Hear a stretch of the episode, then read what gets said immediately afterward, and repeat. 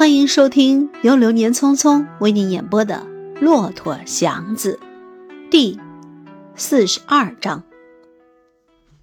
不过，比起一般的车夫来，他还不能算是很坏。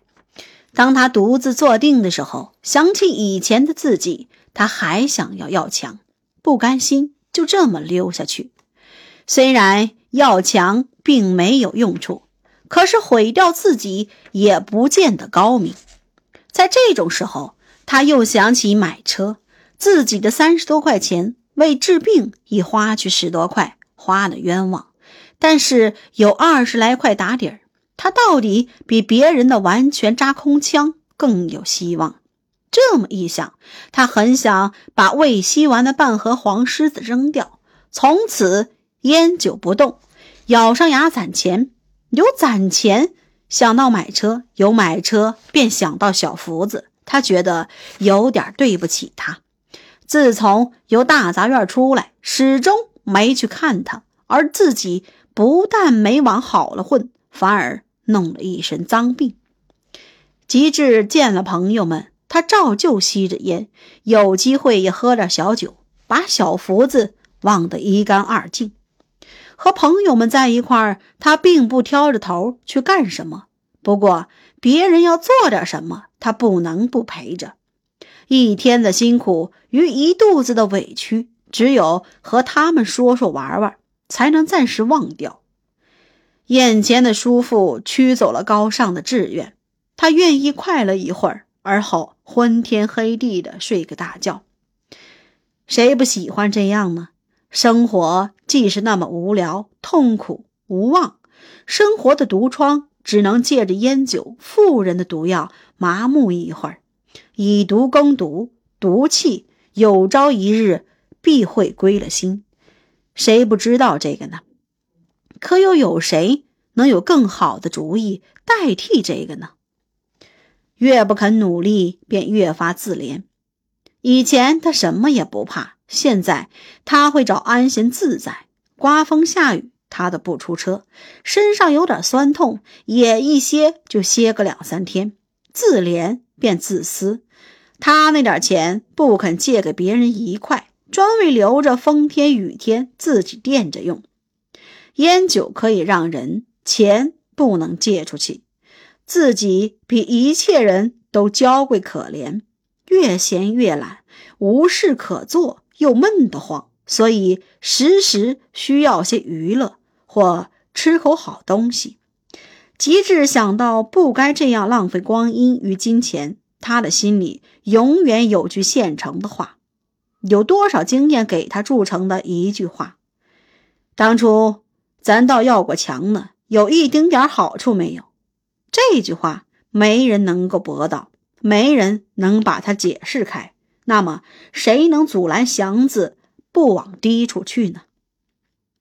懒能使人脾气大。祥子现在知道怎样对人瞪眼，对车座，对巡警，对任何人，他决定不再老老实实的敷衍。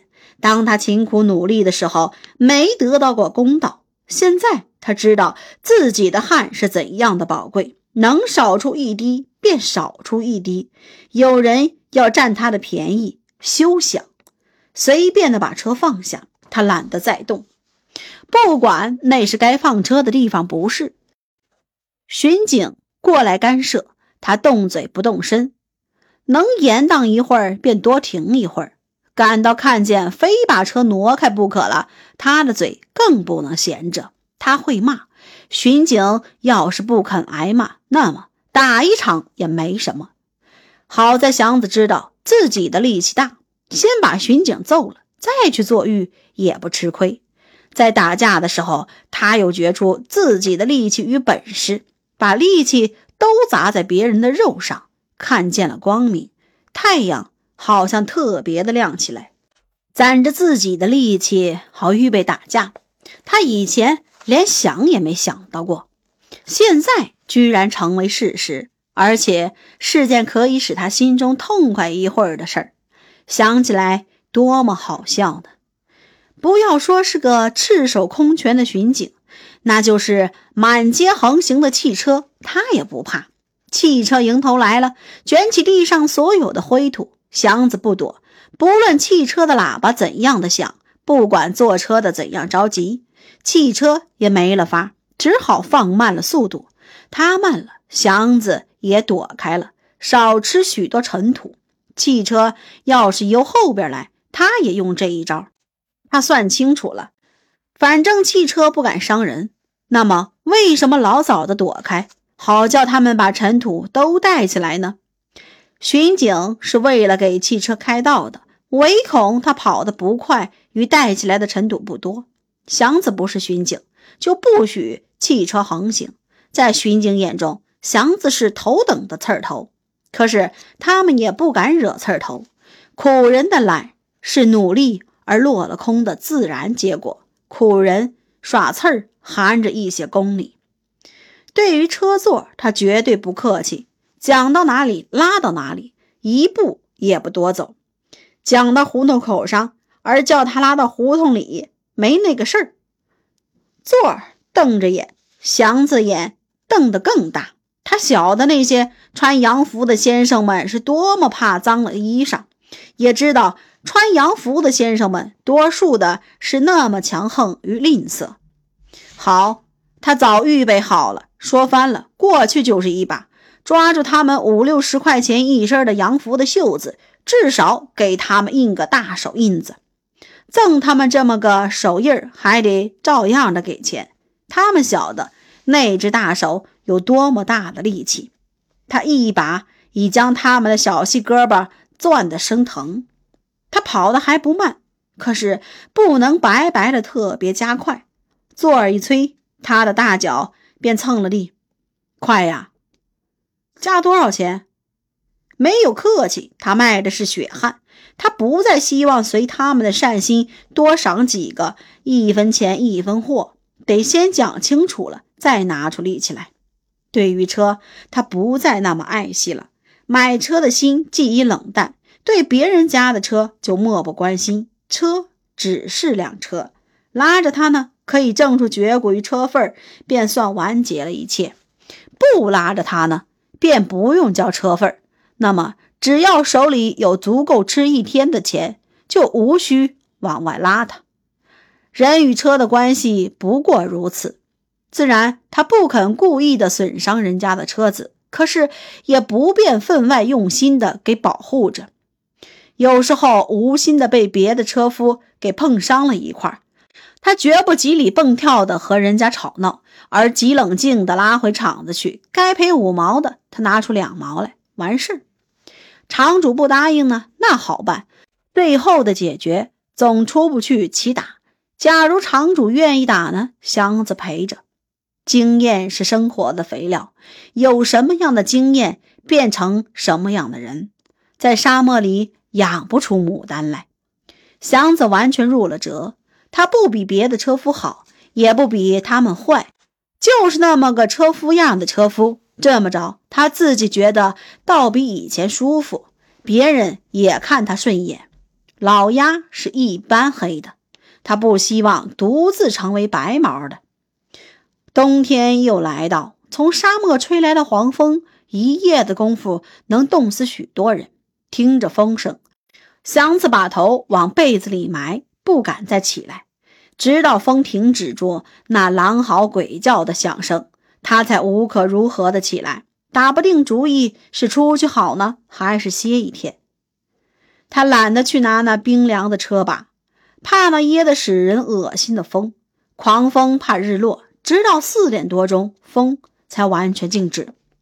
昏黄的天上透出些夕照的微红。他强打精神，把车拉出来。揣着手，用胸部顶着车把的头，无精打采的慢慢的晃，嘴中叼着半根烟卷。一会儿天变黑了，他想快拉上俩买卖，好早些收车，懒得去点灯，直到沿路的巡警催了他四五次，才把他们点上。在鼓楼前，他在灯下抢着个座，往东城拉，连大棉袍也没脱。就那么稀里糊涂的小跑着，他知道这不像样，可是不像就不像吧，像样谁又多给几个子儿呢？这不是拉车，是混。头上见了汗，他还不肯脱长衣裳，能凑合就凑合吧。进了小胡同，一条狗大概看穿了长衣的拉车的不顺眼，跟着他咬。他停住了车，倒攥着布胆子，拼命的追着狗打，一直把狗撵没影了。他还又等了会儿，看他还敢不敢回来。狗没敢回来，祥子痛快了些。当我怕你呢？你这算哪道拉车的呀？听我问你。车上的人没好气的问。祥子的心一动，这个雨声听着耳熟。胡同里很黑，车灯虽亮，可是光都在下边，他看不清车上的是谁。车上的人戴着大风帽，连嘴带鼻子都围在大围脖之内，只露着两个眼。祥子正在猜想，车上的人又说了话。你不是祥子吗？祥子明白了，车上的是刘四爷。他轰的一下，全身热辣辣的，不知怎样才好。我的女儿呢？死了。祥子呆呆的立在那里，不晓得是自己还是另一个人说了两个字：“什么？死了？死了？落在你手里，还有个不死。”祥子忽然找到自己，你下来，你下来，你太老了，经不住我揍，你给我下来。刘四爷的手颤着走下来，埋在哪里了？我问你，管不着。祥子拉起车来就走，他走出老远，回头看了看，老头子一个大黑影似的还在那儿站着呢。亲爱的听众朋友们，本章。播讲完毕，感谢大家的收听。